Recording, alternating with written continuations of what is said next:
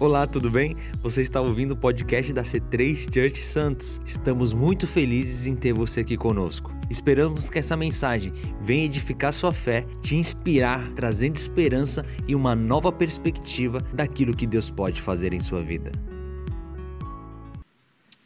Amém. Deixa eu falar uma coisa para vocês, igreja. Existem indicadores que mostra que a maior parte da população brasileira até o ano de 2030 será evangélica.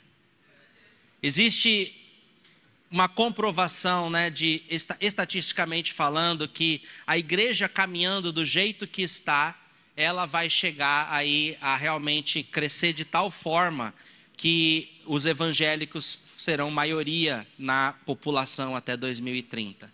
E quem terá um papel chave para que isso aconteça? Eu e você, a igreja de Jesus, amém?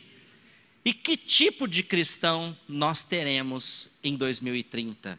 Que tipo de crente a gente quer que é, se reproduza em 2030, nesses anos, né? Então, nós temos esse papel-chave, e aí a gente tem que entender que o que é a igreja. A igreja ela é a eclesia, são os chamados. A igreja não é um lugar, a igreja não é uma instituição, a igreja é gente, a igreja é eu, a igreja é você. A igreja é o corpo de Cristo, e esse corpo tem um cabeça, que é Jesus. E é ele que sonha com a igreja, é ele que abençoa a igreja, é ele que faz os projetos para a igreja, é ele que direciona a igreja. Fazer parte da igreja é fazer parte de Jesus. Isso faz que o que a gente faz é muito maior do que uma religião. A gente não segue uma religião, a gente segue uma pessoa. Uma pessoa que morreu e ressuscitou. Uma pessoa que está sentado acima de todas as coisas. Uma pessoa cujo todos os inimigos estão sendo colocados debaixo dos seus pés. Uma pessoa que tem todo o planeta Terra como estrado para os seus pés. E o nome dele é Jesus Cristo. O apóstolo Paulo fala muito da questão da igreja ser pessoas. Não é aquela casinha com uma cruz em cima, não é um templo, não é um prédio, não são essas paredes, a igreja somos nós. E aí ele fala: saúdem também a igreja que se reúne na casa dele. Então a casa, o prédio que a gente usa é só o prédio para não chover na nossa cabeça, facilitar, viabilizar que nós possamos ser igreja. Então saúda a igreja, saúda as pessoas que o apóstolo Paulo está dizendo aqui. E aí eu lembro do filme Thor, já mencionei esse exemplo aqui antes, mas alguns eu creio que não ouviram. Thor está conversando com o pai dele, Odin, e estava vindo ali o, o, Ragnarok, que ia destruir a, a, Tem fã da Marvel aqui ou é só eu? Agora não estou mais tão fã, tá? a Marvel está em declínio. E aí, e aí uma coisa interessante é que no, nesse filme Odin uh, Thor está falando, nossa, mas Asgard, nosso planeta vai ser destruído. Ele estava totalmente preocupado e o pai dele vira para ele e fala, Thor, aprenda uma coisa. Asgard não é um planeta, Asgard é um povo. Não importa aonde o povo vai, Asgard vai com ele. Isso é igreja, amém? Nós somos a igreja de Jesus Cristo, então não é um lugar, é um povo, e não é um povo qualquer, é o povo de Deus. Amém? Então, a gente vê que ir à igreja não te faz igreja, a gente tem que ser a igreja. E a igreja é a esperança do mundo. A igreja traz sal que preserva o mundo, a igreja traz luz que espanta as trevas. Jesus morreu pela igreja. A igreja é o plano A de Deus, Deus não tem plano B. A igreja é a noiva de Cristo, o qual ele vem buscar, amém? A Bíblia fala que Jesus está edificando a igreja. Então, quando você é a igreja, você está sendo edificado pelo próprio Cristo. E a igreja é a única instituição, é o único grupo de pessoas, é o único povo que tem a chave dos céus. Porque Jesus disse: Eu te darei as chaves dos céus. O que você ligar na terra será ligado no céu. O que você desligar no céu será desligado na terra. Ele não deu isso a nenhum outro povo, mas a nós, filhos de Deus, amém? Quando nos reunimos como igreja. Então, toda vez que nós nos encontramos nas casas, nos conectes, quando você se reúne com dois ou três irmãos, em nome de Jesus, ele se faz presente e você pode abrir as janelas dos céus e a realidade do céu se manifesta onde você estiver. E o céu pode transformar todas as áreas da nossa vida. A igreja é o povo de Deus, amém? Então nós temos o papel de gerar esses cristãos que vai fazer a, a, maior parte da população da nossa nação. E que tipo de evangélicos nós queremos ter? Existem vários tipos de cristão. Tem o crente místico. Você já conheceu um crente místico? Um crente supersticioso? Eu já trabalhei para um cara crente era muito louco trabalhar com ele, porque ele via coisas esquisitas o tempo todo. E aí eu lembro que a gente estava no carro uma vez e ele ficou encafifado com o número da placa do carro que estava na nossa frente. E ele ficou falando, mas esse número representa isso, que o anticristo, que não sei o que lá, está amarrado em nome de Jesus. Eu falo, nossa, esse cara é doido.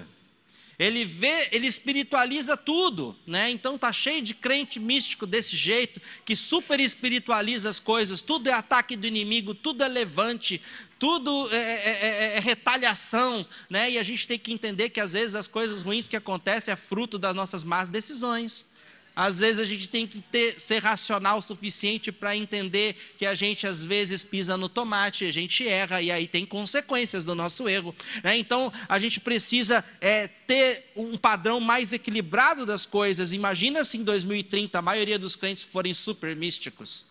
Acho que teremos problemas. Ou se eles forem santarrões super religiosos. Aqueles que Estão toda hora se importando com a trave no olho do. com o cisco no olho do irmão e se esquece da trave que está no próprio olho dele. Ele está lá caminhando com um negócio enorme no olho, mas ele não enxerga o próprio erro, ele quer apontar o cisco do irmão do lado. Né? A gente não pode ter esse tipo de crente também em 2030, amém? Os rasos na fé, os rasos na palavra. Toda hora que tem problema, foge da igreja, abandona a fé, larga, vira as costas para Deus, né? Ou aqueles consumistas. Ou será que a gente pode buscar, trabalhar, se empenhar para termos cristãos maduros que representam o Senhor e o seu reino com êxito? Qual das opções você quer para 2030? Filhos maduros, na é verdade? Vamos trabalhar para isso, amém? Que tipo de cristão você quer ser? Que tipo de cristão você quer gerar? A gente está na série História da Igreja. E eu tenho comigo que a gente tem que voltar para o começo. Eu tenho comigo que nós temos que voltar para a essência, porque ao longo dos anos, a missão da igreja foi tomando outros rumos. E nós temos visto a igreja tomando rumos da missão é: vamos trabalhar para que os nossos membros tenham conforto. Vamos trabalhar para que os nossos membros sejam saciados nas suas necessidades. Vamos nos empenhar para que as pessoas se sintam bem na nossa igreja. E não é esse o papel da igreja. O papel da igreja é trazer a verdade para nossas vidas e muitas vezes nos confrontar onde nós estamos errados. E não só falar aquilo que a gente, a gente quer ouvir, mas falar aquilo que a gente precisa ouvir para sermos transformados e cada vez mais parecidos com Jesus. Então a gente não pode substituir a missão que Jesus nos deu por uma busca frenética por conforto. Tem uma música que, de fato, irmãos, olha, eu, não gosto dela. Ela virou moda, virou, virou febre uns anos atrás, e eu proibi de cantar na nossa igreja para a direita, para a esquerda, por todo lado, yeah, yeah, yeah, sou abençoado. Meu parece que todo foco sou eu, eu, eu, eu. Gente, a igreja tem que ser cristocêntrica e o foco da igreja é Jesus Cristo, o foco da igreja é negar a si próprio, o foco da igreja é amar o próximo como a si mesmo, é amar uns aos outros como Cristo amou a igreja ao ponto de dar sua vida por ela. As bênçãos são consequências. A Bíblia fala que a bênção segue aquele que crê e pratica as boas obras. Eu não corro atrás dela, é ela que corre atrás de mim. Se eu estou cumprindo o propósito de Deus. Amém? Então a igreja tem se desviado numa busca frenética de bem-estar. Quantas vezes eu já ouvi de pessoas, ai, não estou sendo muito alimentado na igreja que eu estou indo. Vá, pelo amor de Deus, se alimenta em casa. Porque quando você vai para a igreja, amado, você tem que transbordar. Você tem que quebrar aquele conceito, ah, estou indo pegar um culto. Você não está vindo pegar um culto, você está vindo cultuar a Deus. Você está vendo se entregar algo para o Senhor, amém? E a gente tem visto a igreja ainda assim, e as pessoas buscando aquela mensagem que vai massagear o ego dela. Desculpa te frustrar se você veio com esse interesse, você não vai ter muito disso aqui. Mas se você quer ouvir uma mensagem que vai te tirar da zona de conforto, que vai te colocar, te impulsionar para viver seu chamado, para viver uma vida reta diante de Deus, aqui é seu lugar. Então, nós temos que ter essa busca em casa, chegar aqui já cheio de Deus, para transbordar da graça do Pai, amém? E juntos transbordarmos, para que a glória de Deus venha e se manifeste no nosso meio. Abre comigo no livro de Atos, capítulo 1. Atos 1, versículo 1. Em meu livro anterior, Teófilo, escrevi a respeito de tudo que Jesus começou a fazer e ensinar. Que ó, é Lucas, ele foi o autor do livro de Lucas, Evangelho segundo Lucas, ele era médico, ele era um seguidor de Jesus, ele acompanhou as viagens do apóstolo Paulo, e, e ele escreveu aqui o livro de Atos de forma muito poderosa, e aqui está escrito: em meu livro anterior, o Evangelho segundo Lucas, eu escrevi a respeito de tudo que Jesus começou a fazer e ensinar. E agora, no livro de Atos, ele começou a escrever o que Jesus estava fazendo e ensinando através dos seus seguidores, através dos discípulos, através dos apóstolos, através da igreja. Então, o livro de Atos é a história do nascimento da igreja. E como estamos na série História da Igreja, a gente tem que começar por onde a igreja começou, por onde a igreja nasceu, por onde a igreja se iniciou, amém? Então, até o dia em que ele foi elevado aos céus, depois de ter dado instruções por meio do Espírito Santo aos apóstolos que havia escolhido.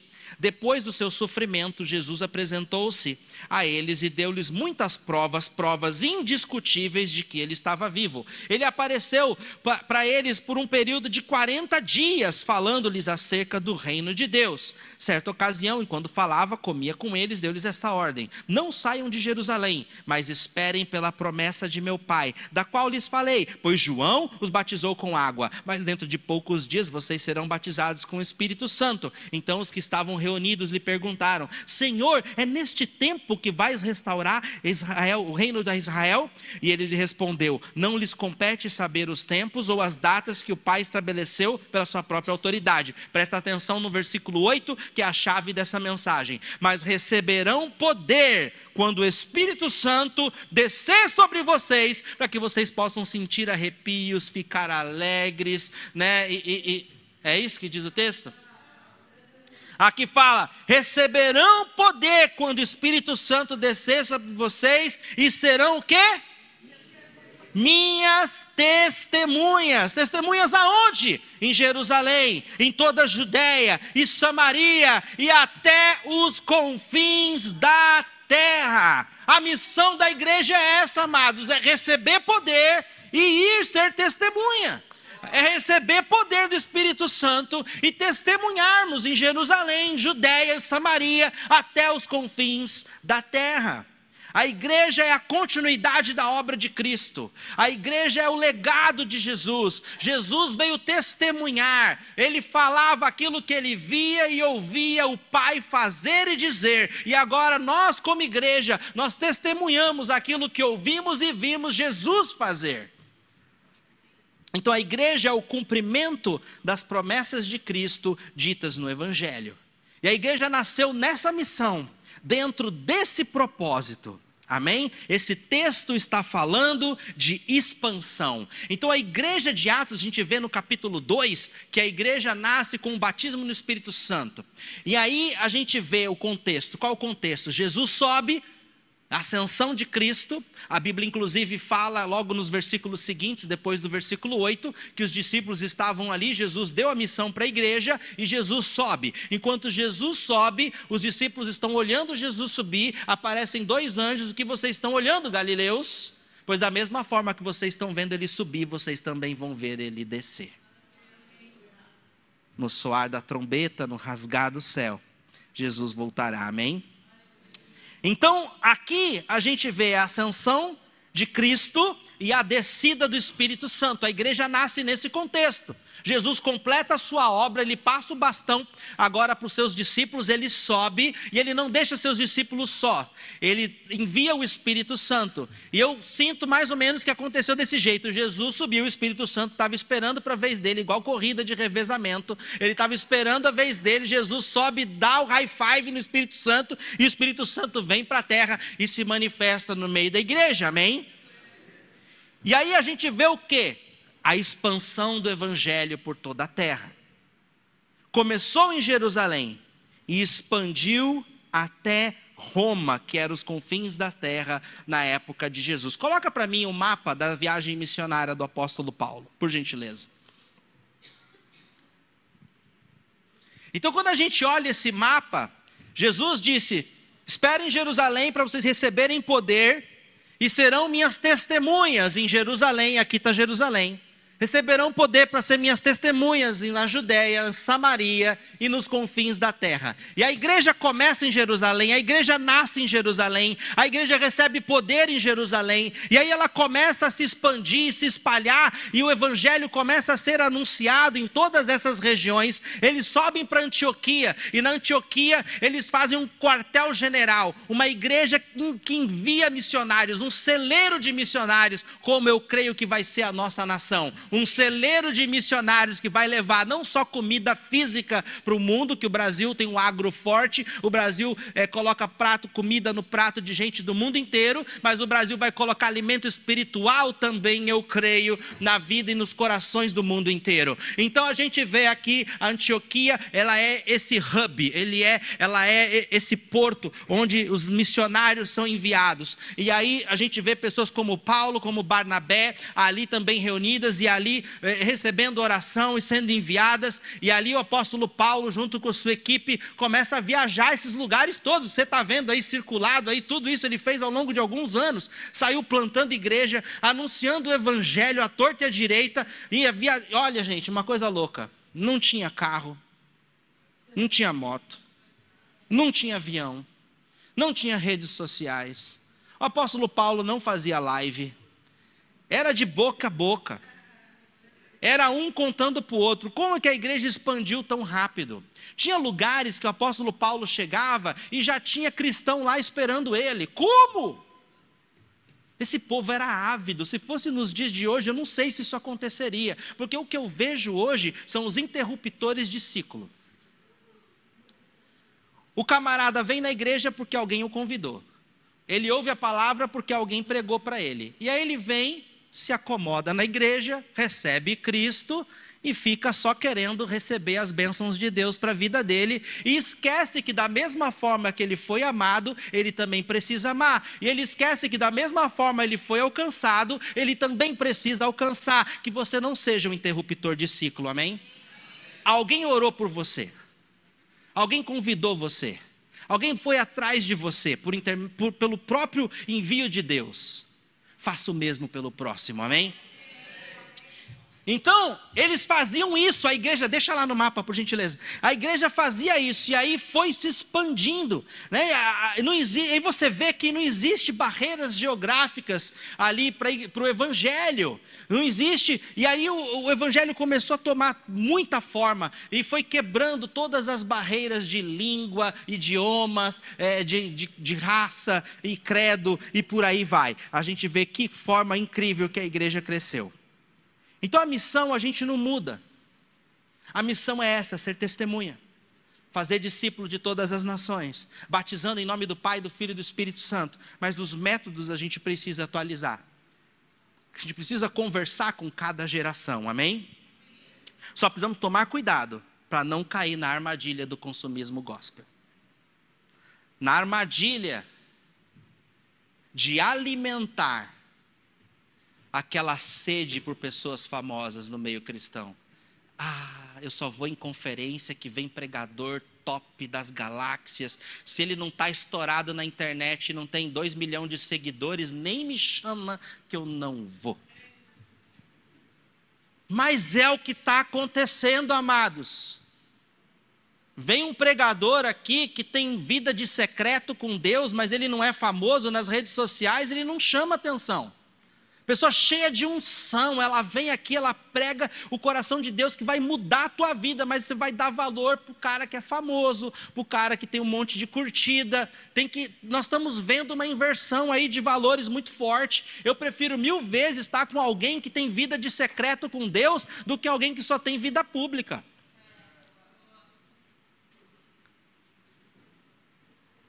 Então isso vai prejudicar a nossa eficácia e formação dos cristãos aí nós não seremos as testemunhas que Deus quer que a gente seja.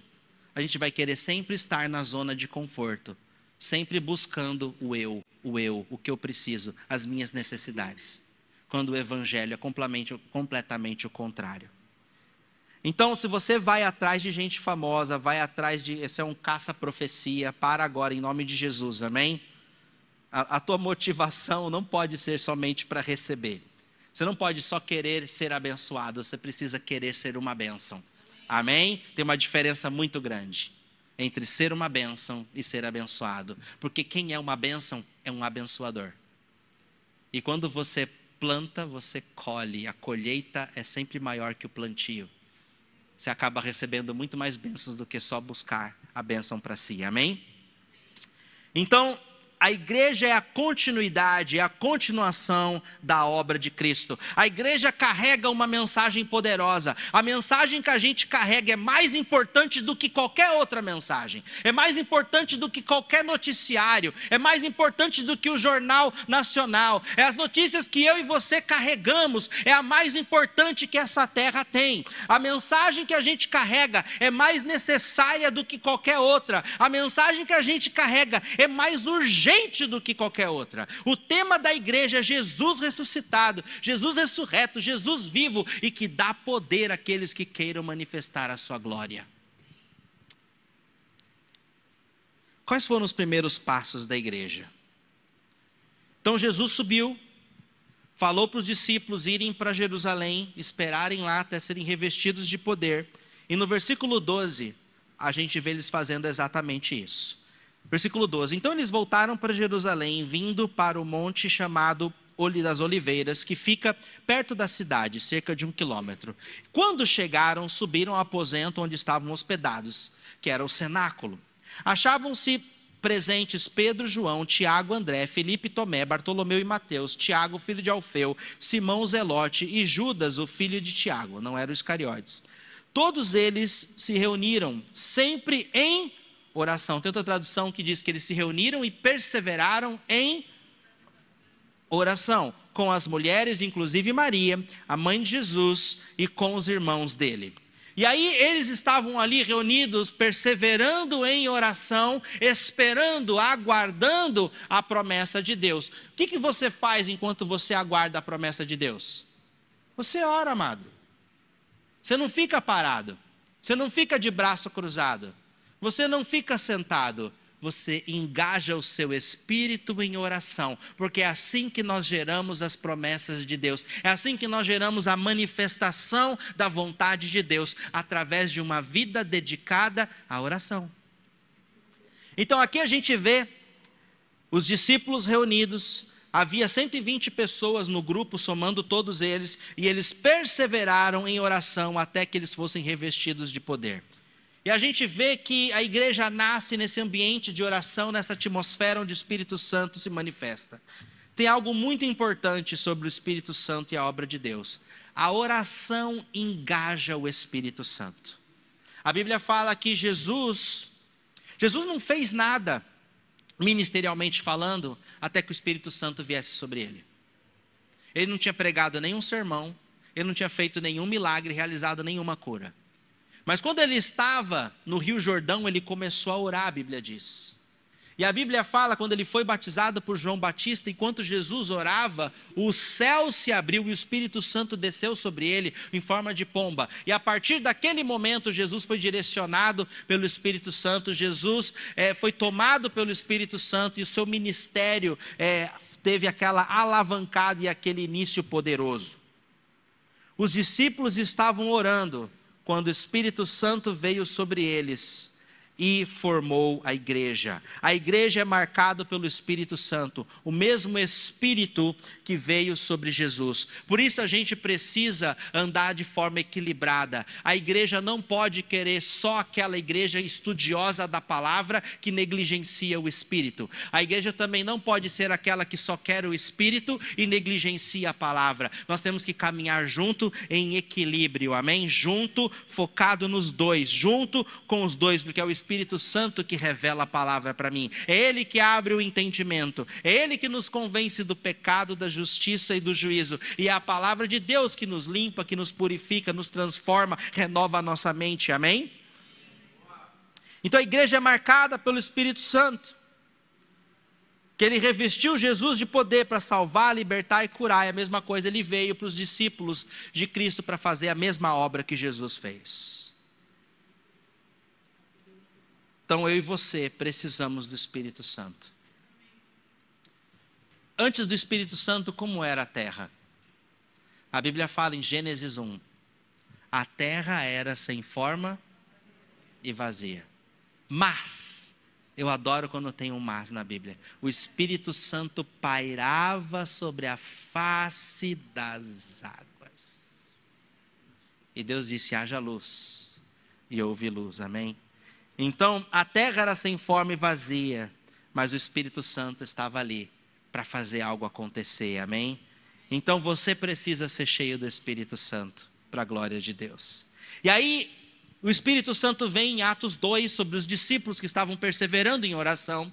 A Bíblia fala que línguas de fogo repousam sobre cada um deles, eles começam a falar em línguas estranhas. E aí chama a atenção das pessoas que elas ouviam como se fosse no seu próprio idioma as maravilhas de Deus, e aquilo atraiu aquela multidão, porque era uma época de festa em Israel, e tava, tinha muita gente de fora ali, e as pessoas começaram a ser atraídos por eles. E quando elas chegam ali, Pedro, ousadamente, cheio do Espírito Santo, se levanta e prega uma palavra cristocêntrica, focada em Jesus Cristo, e 3 mil pessoas aceitam Jesus, 3 mil pessoas se arrependem, 3 mil pessoas são batizadas. Algo incrível acontece naquele momento. A igreja nasce naquele momento, naquele contexto, onde tem os apóstolos como professores e 3 mil alunos ávidos para aprender a palavra de Deus. Nós temos que voltar a essa essência, voltar para o começo. Qual é o começo? Mensagem cristocêntrica. Essa igreja foi responsável pela transição do judaísmo para o cristianismo, foi responsável de tirar da lei para a graça de Deus. Como que essa igreja operava? Atos 2, 42, abre lá comigo. Como essa igreja funcionava? Atos 2:42. Eles se dedicavam e perseveravam em quatro coisas extremamente importantes. A Bíblia fala, eles se dedicavam ao ensino dos apóstolos, à comunhão, ao partir do pão e às orações. Em resposta, em fruto de tudo isso, a essa dedicação e a essa perseverança, a Bíblia fala que todos estavam cheios de temor, muitas maravilhas e sinais eram feitos pelos apóstolos. Os que criam mantinham-se unidos e não divididos, tinham tudo em comum, vendendo suas propriedades e bens, atribuíam, distribuíam a cada um conforme a sua necessidade. Para aquela igreja de Atos, pessoas era mais importante que coisas. E aí a gente vê que todos os dias continuavam a reunir-se no pátio do templo, partiam pão em suas casas e juntos participavam de refeições com alegria alegria e sinceridade no coração. Versículo 47. Louvando a Deus e tendo a simpatia de todo o povo, e o Senhor lhes acrescentava diariamente os que iam sendo salvos. Eu acho que esse é o tipo de igreja que Jesus quer resgatar nos dias de hoje. Uma igreja dedicada que persevera no ensino dos apóstolos. Qual é o ensino dos apóstolos? Era aquilo que Jesus fazia e aquilo que Jesus dizia. Era aquilo que eles tinham aprendido pelo tempo que andaram com Jesus. É, no papo de homem aqui, eu estava conversando com o Phil, e o Phil me contou um testemunho que ele ouviu de um pastor que tinha um irmão na igreja desse pastor que toda hora chegava para ele e falava: Pastor, ora por mim, eu preciso de libertação. Passava-se um tempo, ele chegava de novo, pastor, ora por mim de novo, que eu ainda não fui liberto, preciso de libertação.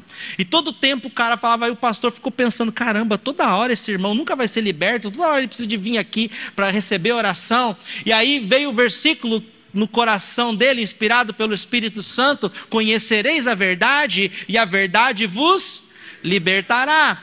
Então o irmão não conhece a verdade. E aí ele virou para o irmão e falou: Querido, muito mais eficaz do que eu estar orando por você todo o tempo, por que você não se dedica em conhecer a verdade? Que é a verdade? Palavra de Deus. Dedique-se em conhecer a verdade, dedique-se em aprender a verdade, que você vai ver que você vai ser liberto pela verdade. Vai ter mais eficácia do que eu orar por você. E aí esse pastor começou a induzir esse irmão, esse membro da igreja, a palavra de Deus, começou a ensinar para ele, ele a incentivá-lo a buscar, e aí ele conheceu a verdade e ele conseguiu obter a sua libertação, amém? Então, isso é um fato muito importante que nós precisamos aprender. Acho que se mais e mais cristãos se dedicassem ao ensino da palavra, eles muito menos iriam precisar de gabinete com o pastor, amém? De aconselhamento. Mas você sabia que, estatisticamente falando, um em cada cinco cristãos são engajados com a palavra de Deus? Não é triste isso? Um em cada cinco. Se a Bíblia é o fundamento da nossa fé. A Bíblia é, é, é, é, o alicerce da igreja, é a palavra de Deus, é o que nos direciona. Porque se não tiver Bíblia, isso aqui vai virar um coach. Se não tiver Bíblia, isso aqui vai virar uma coisa que não vai transformar você. Se não tiver Bíblia, a Bíblia é, é o central da, da, da, mensagem de Cristo. Nós precisamos da palavra.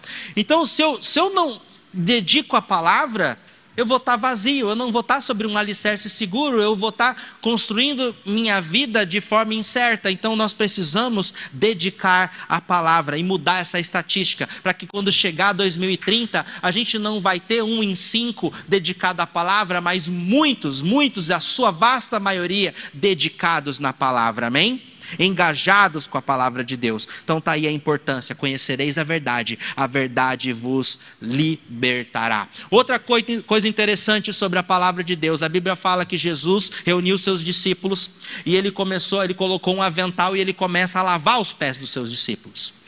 Muito interessante que naquele momento Enquanto ele lavava os pés dos discípulos, ele chegou para lavar os pés de Pedro, e Pedro disse: Não, Senhor, não, não, não vem lavar meu pé, não. E aí Jesus fala: Pedro, se eu não lavar seus pés, você não tem parte comigo.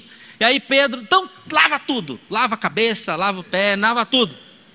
E aí Jesus fala: Não, não, você não precisa que eu te lave por inteiro, porque você já foi lavado, já foi limpo pela palavra. Ou seja, a palavra tem poder para nos lavar, para nos purificar, para nos limpar. Então ele estava dizendo que eu só preciso lavar seus pés por hora, porque Jesus estava dando uma grande lição para os discípulos. E qual era a lição? Eu que sou o maior de todos vim para servir. E aí Jesus termina de lavar os pés dos discípulos e agora fala: vão e façam o mesmo. Isso é maravilhoso.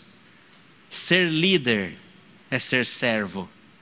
Quanto mais você sobe na liderança, mais você tem a responsabilidade de servir o próximo.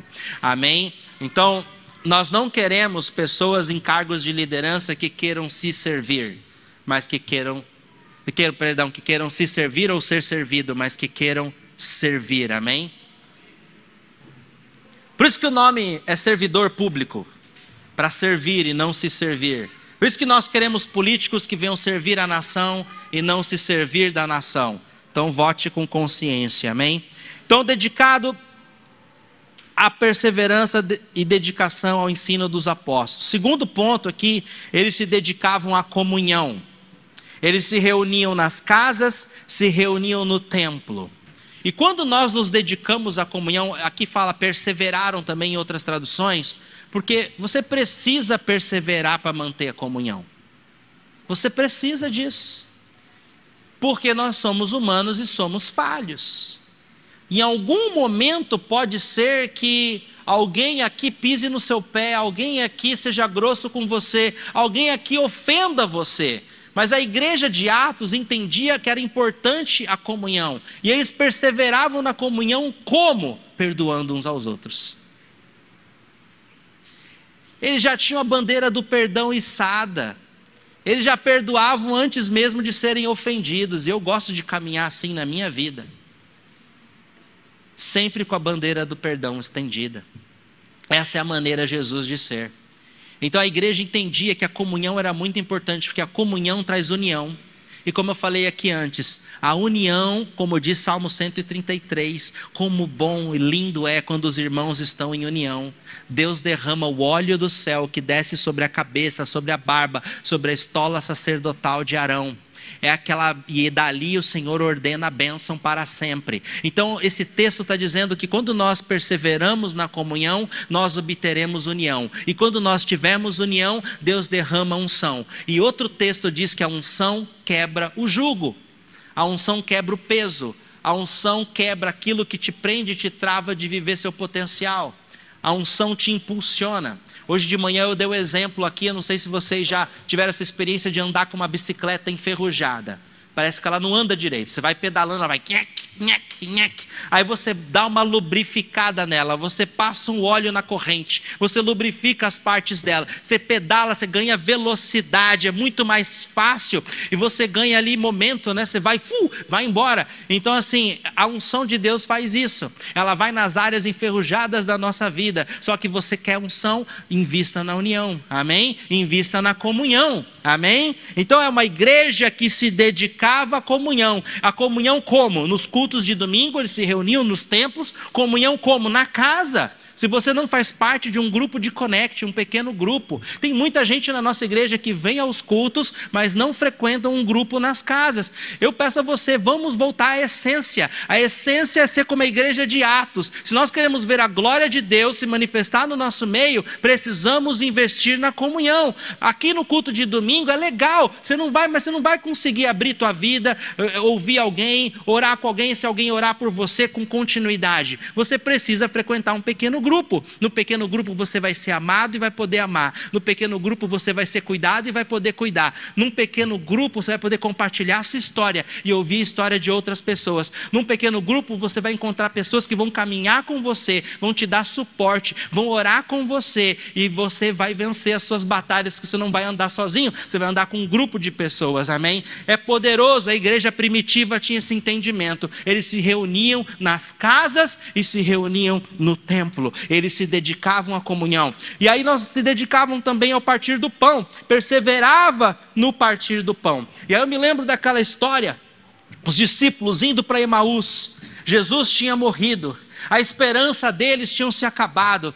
É, é, é, eu fico imaginando, porque se eles crescem nas promessas, se eles tivessem fé naquilo que Jesus tinha dito, era para eles estarem reunidos em festa, com um balão escrito: Bem-vindo de volta, Jesus. Estávamos esperando você, sabíamos que você ia ressuscitar, mas não, eles estavam deprimidos, eles estavam tristes, e esses discípulos estavam indo no caminho de Emaús. Jesus se põe do lado deles, Jesus já tinha ressuscitado, ele se coloca e começa a andar com eles, só que eles tinham os olhos impedidos de reconhecer Jesus, e Jesus começa a explicar as escrituras para eles, desde Moisés, os últimos acontecimentos, tudo fazendo sentido, tudo se conectando, e eles falaram que o coração deles queimava enquanto Jesus expunha as escrituras. Amado, quando você se dedica às escrituras, teu coração vai queimar, amém? Teu coração vai queimar. E aí, o coração deles queimava.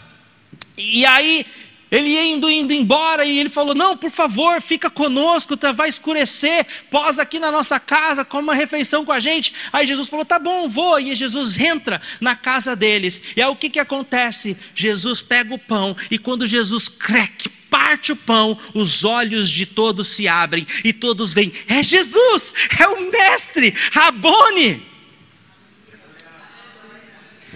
No partir do pão, as pessoas têm a revelação de quem é Jesus, amado. O que, que é o partir do pão? O partir do pão é você ser generoso.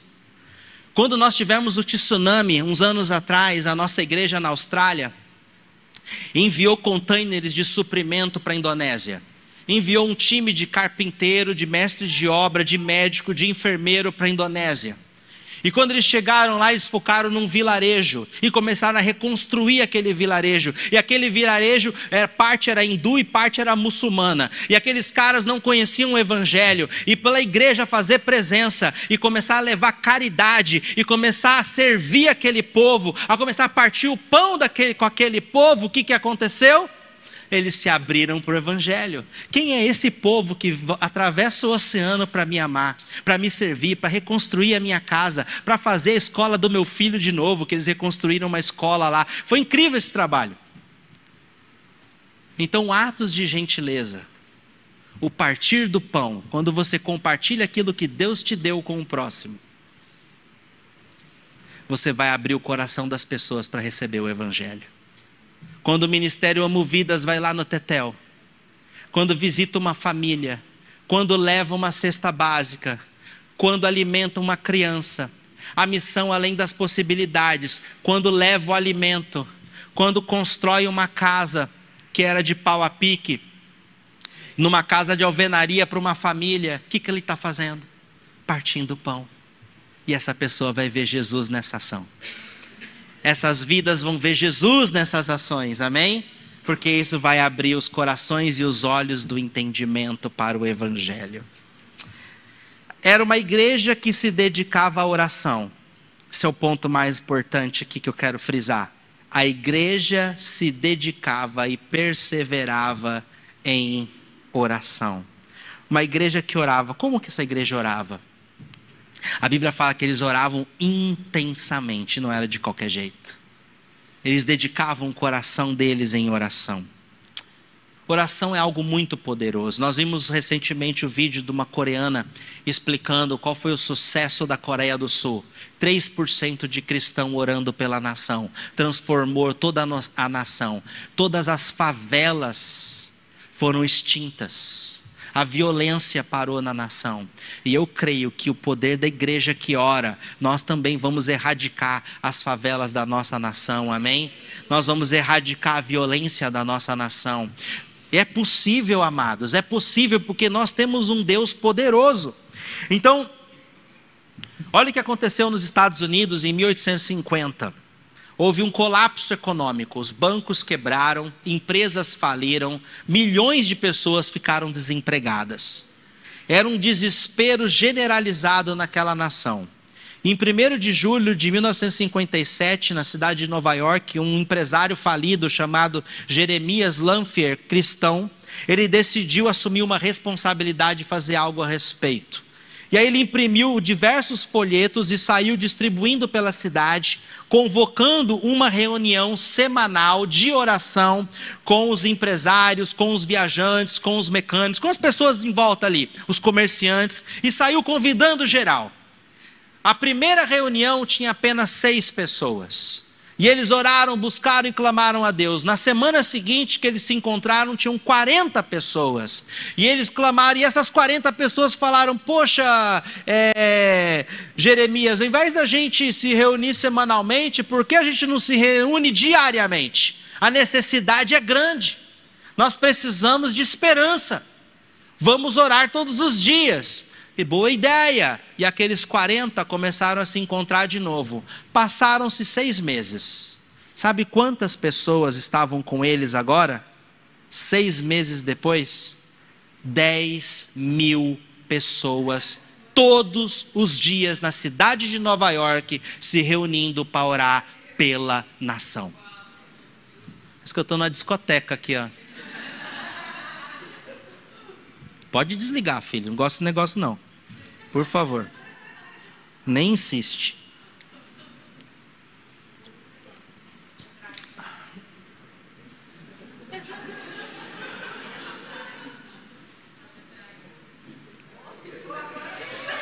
Tá legal o negócio, né? Só falta a música.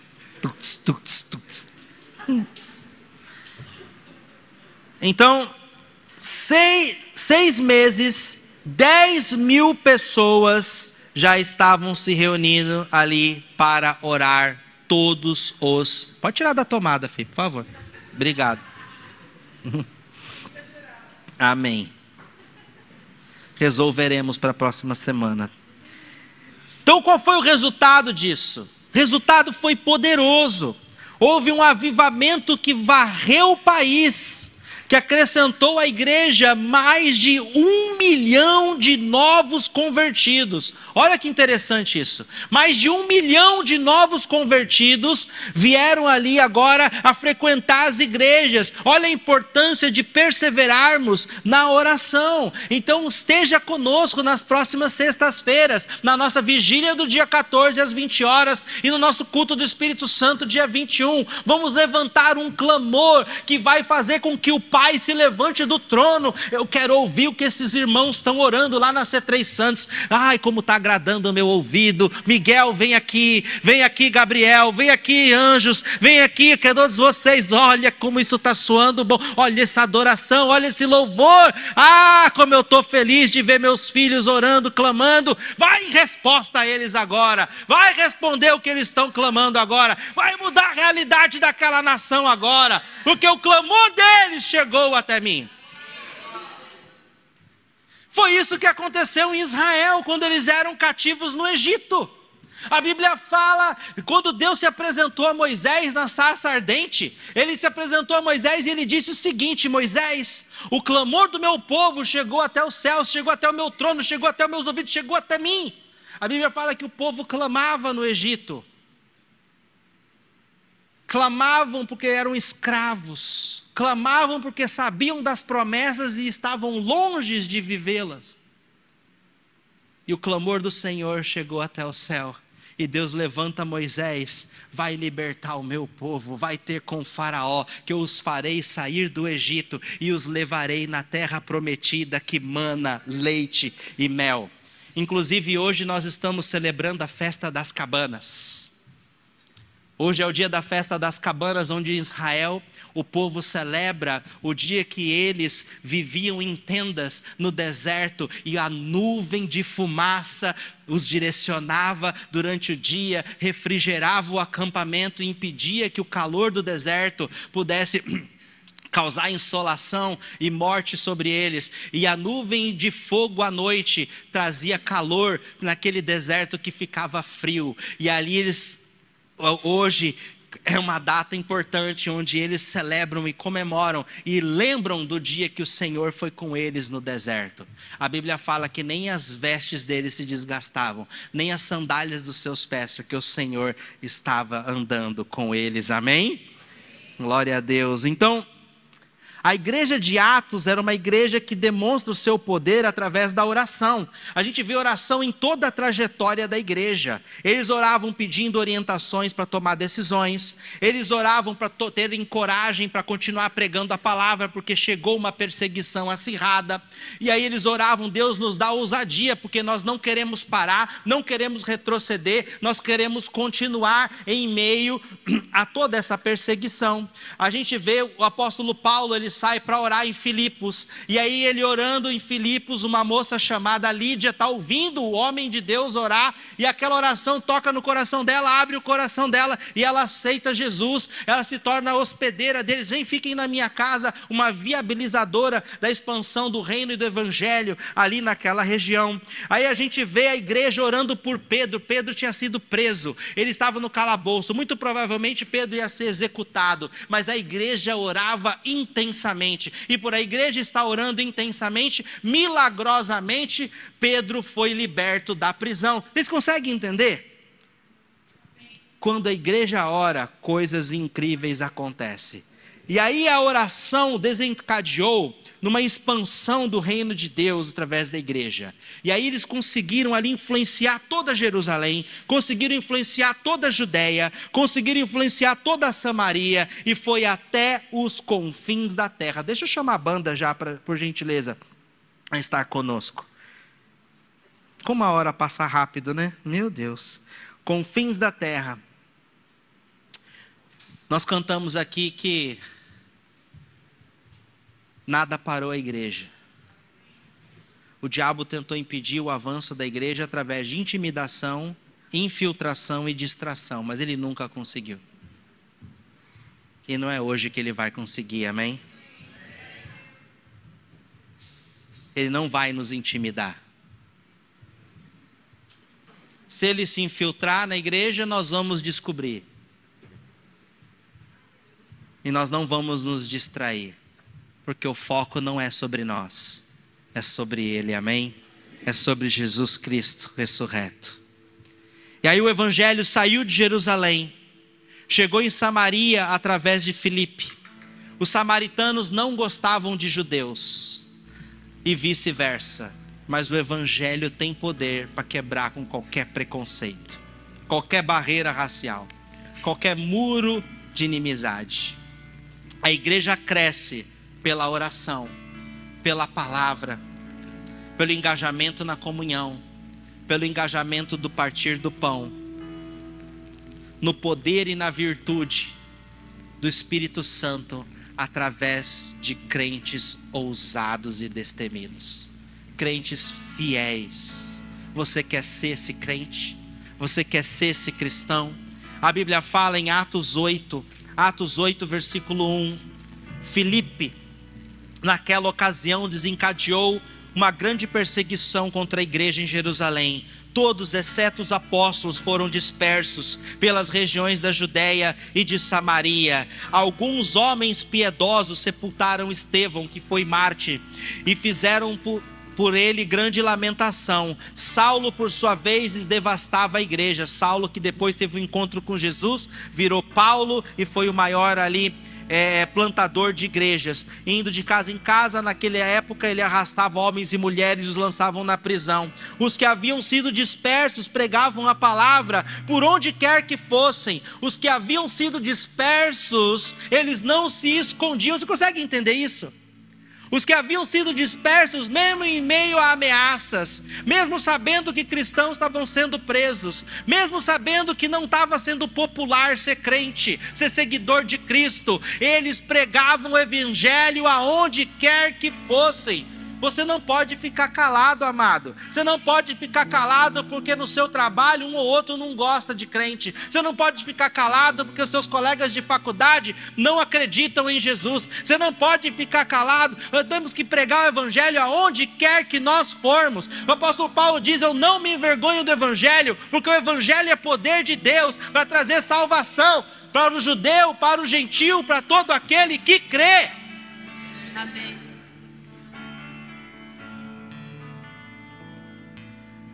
E aí, o texto continua: Filipe era um diácono da igreja, ele não era um apóstolo, ele não era um pastor, ele não era um bispo, ele era um membro do Amo Vidas.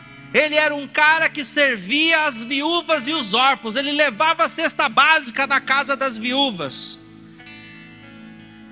É, a Bíblia fala que ele, tomado pelo Espírito Santo, ele levou o evangelho para a cidade de Samaria. Lembra? Os samaritanos não gostavam de judeus. Aí eles anunciavam o Cristo. Quando a multidão viu Filipe e viu os sinais miraculosos que ele realizava, deu unânime atenção ao que ele dizia. Os espíritos imundos saíam de muitos, dando gritos, e muitos paralíticos e mancos foram curados. E assim houve grande alegria naquela cidade. E aquele homem era tão cheio de Deus, movido, ele não era movido por fama, ele não era movido por prestígio, como muitos pregadores hoje são. Aquele homem era não era só movido por multidões, porque o Espírito Santo veio para ele e falou: "Olha, tem um cara sozinho, um etíope, caminhando, indo embora.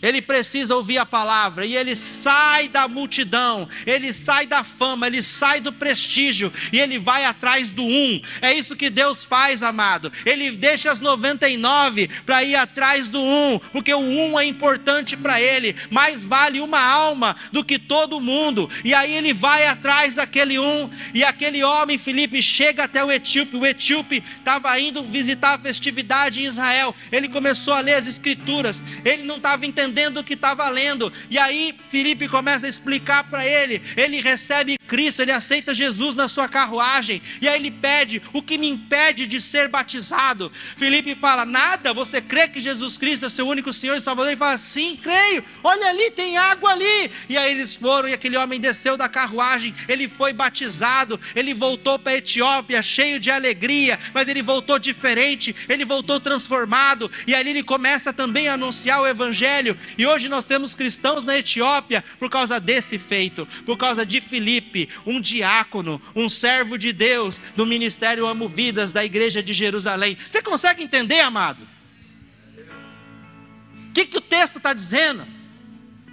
Não é só o pastor que faz a obra de Deus, somos todos nós, a igreja de Cristo, amém?